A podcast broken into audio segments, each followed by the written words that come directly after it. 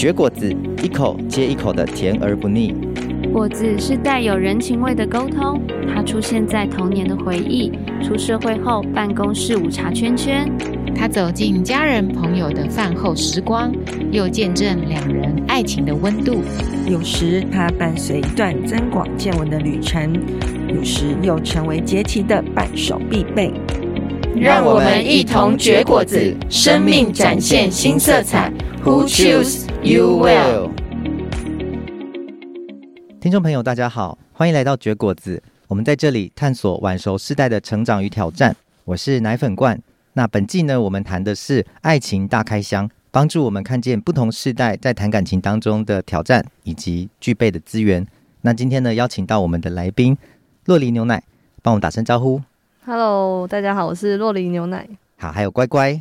Hello，大家好，我是乖乖。他们是最近刚结婚哈，炙手可热哈。那有人说他们的婚姻哈，就是子弹列车型哈。呃，大部分这个时代，我们其实在谈论感情，然后谈论关系的交往发展，哦好像都需要一些些的时间酝酿。但是呢，呃，就是在我们今天的呃特别来宾，哦，他们很快的就认识对方，那也很快的就好像就已经决定好，好能够好像找这个就是我们生命当中的那个。好，Mr. Right 啊，Mrs. Right。那这个过程当中到底啊怎么样发生，然后怎么样？我那所以我们今天听听看啊，乖乖你的版本哈，就是对你来讲，你怎么样认识洛丽牛奶？我们其实也很有兴趣，可以请你多分享一下吗？我呢，本身在军中服务，洛丽牛奶他是我军中一个同事介绍的朋友，那他们本身是之前在中立一个教会认识的。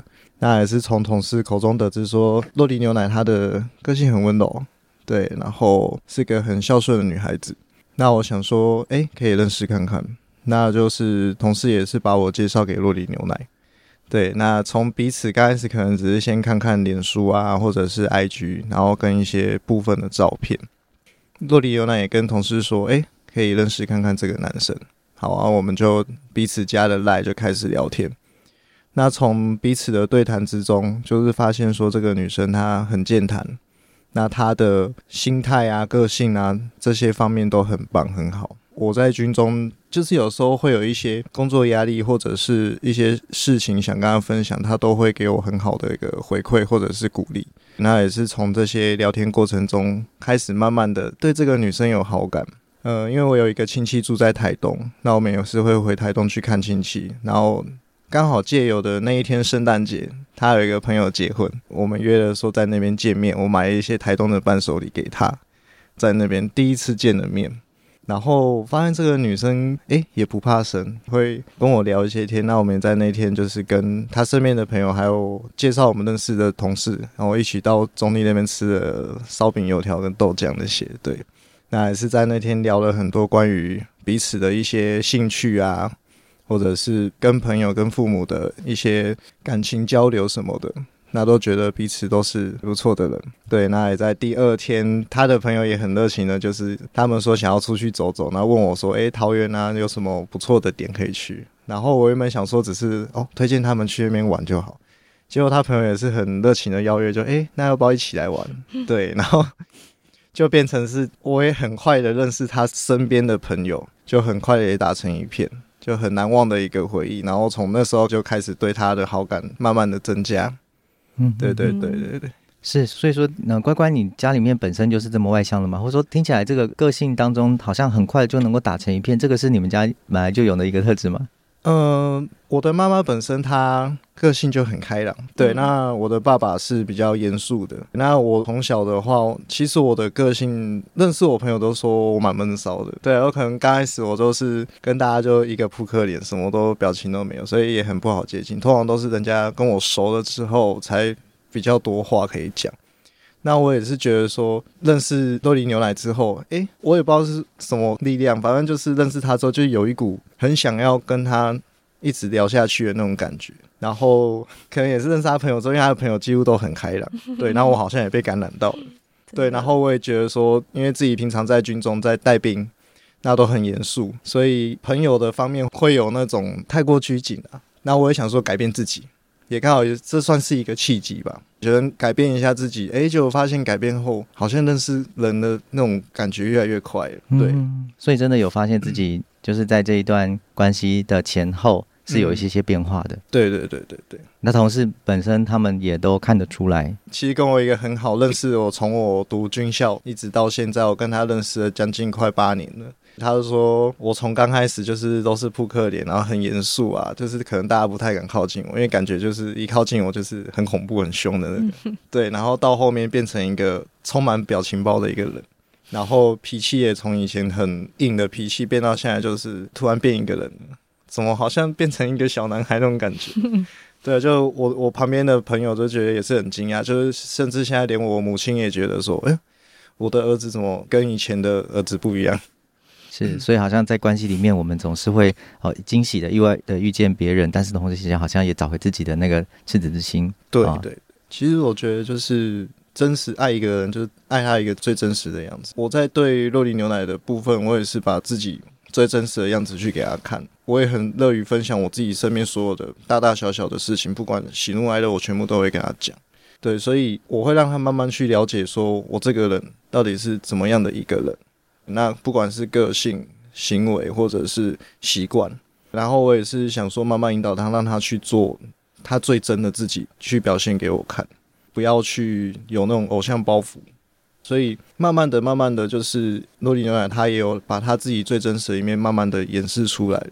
对，那其实我觉得这样子是一个很棒、很好的一个对于另一半的一个表现。你如果你真的你去爱一个人，就是该爱他的全部，你不能说。呃，因为说一点不好的地方，你就去批评或者是不爱的、嫌弃的这样，甚至可以是说为了对方去，诶，我可以改变一点什么，我可以做到的。那我没办法做到的，我我有没有办法去试着去跟对方讨论？所以我觉得这是爱一个人表现很重要的一个点。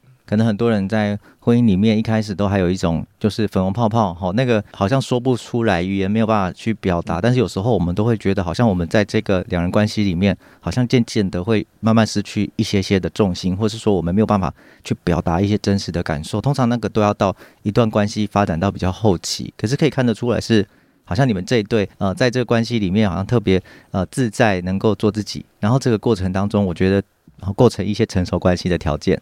哦，很快的就可以察觉到说，对方哦是怎么样的一个个性，是方的，是圆的，好，那不会掩饰，那也不需要更多的去掩饰，因为我们就预备好自己，已经要去学习，要去接纳这个关系。嗯，有没有可能有一些事情帮助我们看见说，诶，这个关系到后来怎么样，可以在更认识对方的时候，又懂得去调整我们自己？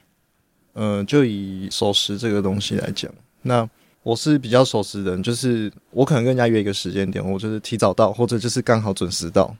对，那我没有办法接受人家迟到。对，可是因为洛丽牛奶它比较会，可能就迟到个五分钟、十分钟。刚开始我也是心里会有点不舒服啦。可是我后面知道说，因为他本身就是习惯，就是会梳妆打扮什么的，那会花比较长一点的时间。那我后面的习惯就是会去找其他事情去分散我的注意力，因为有时候去他家里接他，因为他家靠近那个机场那附近。我可能就会仰望天空，看着飞机，数飞机，对，然后等他。然后他来的时候，因为我觉得应该是爱情力量嘛，还是怎样？因为我每次看到他，我心情就很好。对，所以其实说真的，在等他的时候，或许心里会不太愉快，哎，怎么这么慢？可是当看到他出来的时候，心里会很很 peace，很舒服，哎，好像什么不愉快都没了。然后像是。报备这种事情呢、啊，他可能比较重在朋友上面，可能例如说跟朋友出去玩，他想要把重心放在朋友身上，专心的去陪朋友。那因为我本身一个是因为职业的关系，对，我们都会什么事情就是都要回报、回报、回报再回报。那再来就是因为其实家里本身从小到大的部分，因为那以前小时候，因为以前奶奶生病的话，我们都要去医院顾她，那妈妈都会比较不放心，就是假如说我去上课干嘛的。他会不放心我一个小孩子这样去上课，然后就会习惯说：“诶，我回到家了，我会用家里的电话打电话到妈妈手机，跟她报平安，就是给父母亲安心了。”所以渐渐就养成这个习惯。那到后面跟多利牛奶在一起的时候，有发现到他这个习惯，也是我们两个都是用沟通的方式找出一个彼此最平和的点去融合在一起，对，找出一个最舒服的相处模式，适合我们的。通常在什么时候沟通啊？好像有一些哦事情发生了嘛，那然后要去沟通，嗯、那你都通常那个时候是哦在怎么样的一种选择，在怎么样的方式下去沟通呢？我们有两次沟通，就是其实是差一点点，就是要吵起来。因为酪梨牛奶她有自己她的习惯，我有我的习惯，对，那这就是两个不平衡的点。那这两次都是她跟朋友出去走走，然后他可能就是一整天就是手机完全音讯全无，就消失了。我是在那个军队里面，他就跟我讲出门，然后后面就没有后面的。对，然后一直都就就找不到人，然后后面就打电话干嘛？呃，他太太接，然后才跟我讲说，哦，因为他陪朋友干嘛那？那基本上我那时候就不高兴，然后我一不高兴就是我会突然变得超级严肃。嗯，对我我不会去对另一半大小声，可是我会变得很严肃，很严肃。那酪梨牛奶也跟我解释完之后，其实我们后面就彼此又静下来，再讨论了一下彼此的习惯。那其实你把两边彼此的习惯都讲出来了，这个时候我们再来讨论说怎么样配合对方，慢慢的去修，慢慢的去修。对，就是你也不能去急迫对方马上就要改成你所想要的样子，所以就是先把自己的缺点找出来，也不能说缺点，这其实就是只是我们两个不同的习惯而已。那再针对这个习惯去讨论出一个最适合我们彼此的相处模式。对，然后讨论出来，我们再慢慢的用这个模式去改变自己。对，然后到一直到现在，我们都已经习惯了改变后的自己。对，嗯，我觉得这是一个很棒的改变。嗯嗯，好像婚姻也就是这样子哈，就在这个两个人的路上面，两个人都要需要找到一个呃合适，但是自己也觉得舒适的这样的一种步调和节奏。那当然，或许跟单人的独舞这绝对是不一样的哈。两个人一定要去习惯对方的存在，习惯对方的配速。所以在这个调整的过程的背后，我们我想，呃，我们都有看到大家对这关系当中非常付出的努力哈和摆上哈，所以两个人好像就呃总是能够跨过一些双方面的个性啊或者是差异哈，那我们就看到一对子弹列车式的爱情哈，他也到站哈，中间过了很多站，那最后也达到他的婚姻之路哈。我们休息一下，待会见。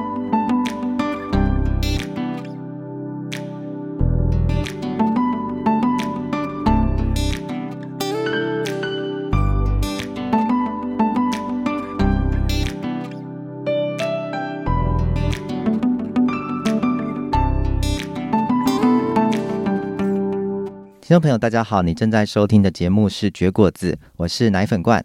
最终，我们很快的也就来到他们的子弹列车的这个很重要的一站，就是求婚。好，那求婚的这个故事，可不可以帮我们多谈一谈？好，特别是男生这边当初怎么样决定？好，总是有一些心里面的坎。好，那我们想了解一下，说，诶，当时到底怎么样产生了这个念头？那以及就是当时这个前前后后有没有一些些值得来跟我们听众朋友我们一起来分享的？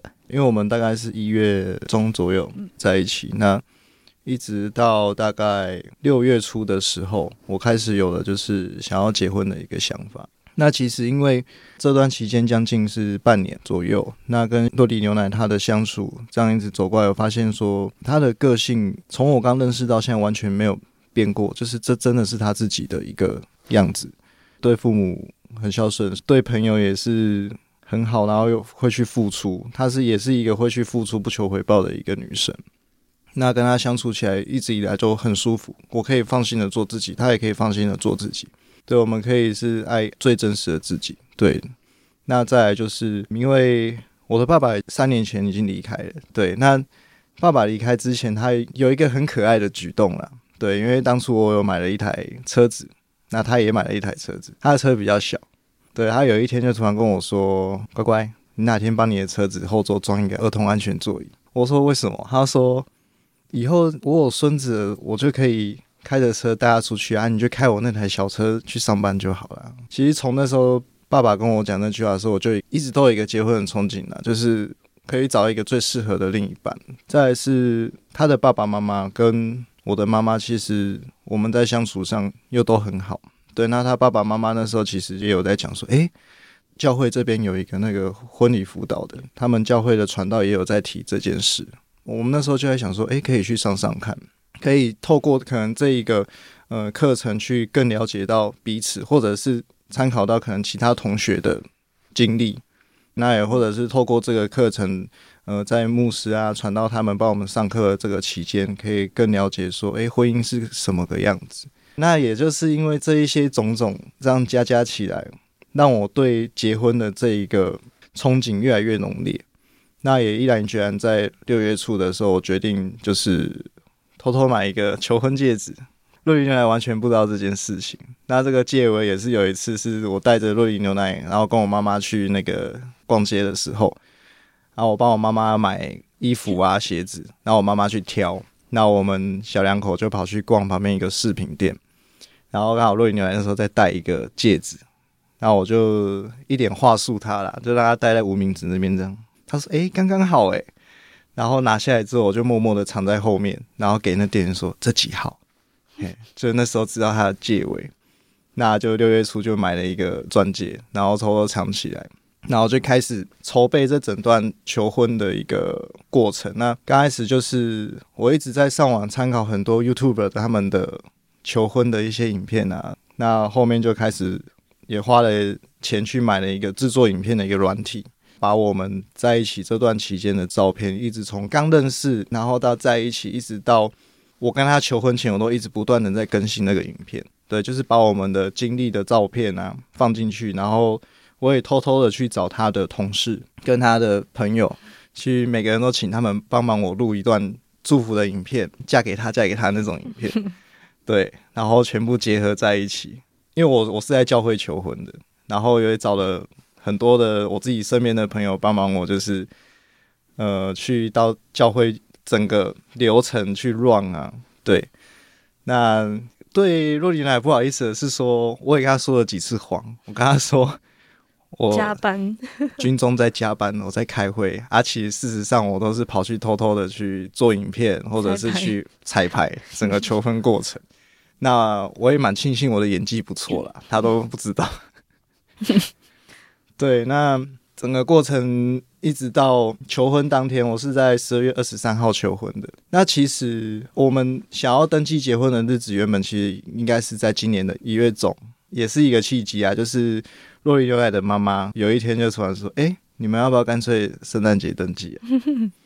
对，然后我们两个又突然想到说，他的好朋友也是在十二月二十五结婚的，诶，他搞不好还可以一起庆祝结婚纪念日。对，就这么决定的。那我其实原本就一直预划在十二月二十三要跟他求婚，然后其实这段等待的期间其实蛮煎熬的，因为若雨牛奶都会一直问我说，诶，好像少了什么啊，是不是有什么仪式没有啊？对，然后我就一直很紧张。那其实那一颗求婚钻戒，我都一直放在我自己的随身包里面，藏在一个很隐秘的拉链袋里面。然后有时候他会帮我拿那个随身包，我就很怕他摸到那个求婚钻戒。其实那一天求婚，教会安排了一个社青的圣诞活动。那其实本来都没有那个活动的。其实这整套都是因为我求婚。对，然后我请教会的传道帮忙，就是设计的这一个圣诞活动。那我也很感谢传道啊，还是不管是酪梨牛奶的朋友，都很鼎力的去帮忙我们这段求婚。那我也偷偷的邀了他的父母亲，然后跟我妈妈，我还跟他讲说是教会传道邀请的，对，一起去见证这一段求婚的历程。我自己在跟他讲那个求婚誓词那些话语的时候，我都哇。原来真的要求婚是一个很难的一件事，因为当你话想要说出口的时候，那个话感觉好像都全部挤在胸口，然后嘴巴快不能讲话那种感觉，然后自己也是感动，因为你在讲的那个过程的时候，你是会一直回想从刚认识到在一起这全部的历程，那然后尤其是在亲朋好友都在旁边的那种见证下，对，那当他说出“我愿意”那三个字的时候，哇！那时候是很很开心，心里是很兴奋、很开心，对。然后再帮他戴上戒指的那一刻，哇，就已经觉得说，嗯，他已经是我要一起携手度过一辈子的另一半了，对，那种心里是很澎湃的，对啊。然后你觉得说，嗯，我做到了，对啊，就一个人生的里程碑就达成了，嗯。你会用人生里程碑哈代表的意思也是，我们真的非常看重这个过程，然后也在也知道说这个过程，呃，我们其实预备起来一路走来是不容易的哈，所以真的是特别有感觉，而且在这个过程当中。我们看到，就是你自己说非常非常的感动哈。我想这个真的不是一件容易的事，也不是一件呃，这是呃随便的事，其实非常慎重。好，那洛尼牛奶呢？你的当时被求婚哈，你是被嘛？好，那你对，对你来讲，你当时你一路上面你就是这样子的自在，然后一路上面你当天呃的心情啦怎么样的？你可以聊一聊吗？都会谈一谈这个被求婚的这个感受，这个经验。嗯，就我本来就知道他会求婚，但是我不知道他是会哪一天求，因为这日子越接近，我想说已经快要登记，有什么他也不求婚？我就一直暗示他说：“嗯，我的右手无名指好空。”然后我还在猜说：“诶，他应该会把戒指藏在哪？”然后反正他就他就一直装傻，对，然后。我最后还跟他讲说，你不要在我平日下班的时候求婚，我那那时候都很狼狈。我们原本就说好要十二月二十五号登记嘛，然后我说你该不会要二十四还是二十几号求婚？对，然后结果真的是在登记前两天求婚，但我就是根本没有想到那个教会的青年晚会就是他求婚的日子。我真的以为那个是一个什么福音性质的晚会，然后结果当天其实新的慕道友好像没有，全部都是我们教会的人，然后还有国豪的朋友，然后我就觉得，嗯，还是就是这一天呢。我原本就想说，嗯，好，那如果是这一天求婚，那他会是什么时候？觉得应该就是整个活动结束之后他会求婚，因为我那天是敬拜团的驻唱，就是他是在我们敬拜完之后，然后。教会的传道，他就说：“好，那接下来我们就唱一首歌。那首歌我们都没有彩排。那首歌是我们爱因神先爱我们。然后我就听到那个旋律，我就想说，该不会是现在吧？对。然后我就越听越觉得不对劲。然后我还问旁边的那个主领说：‘嗯，有这首吗？我们不是都没有蕊过吗？’然后说：‘他说，嗯。’没关系，就就先听吧。然后他还叫我闭眼睛，对。然后他说要祷告，我现在祷告。然后他就叫我赶快闭眼睛。闭眼睛的时候，我一睁开，他们就在地上有铺一个很大的一个爱心的地毯。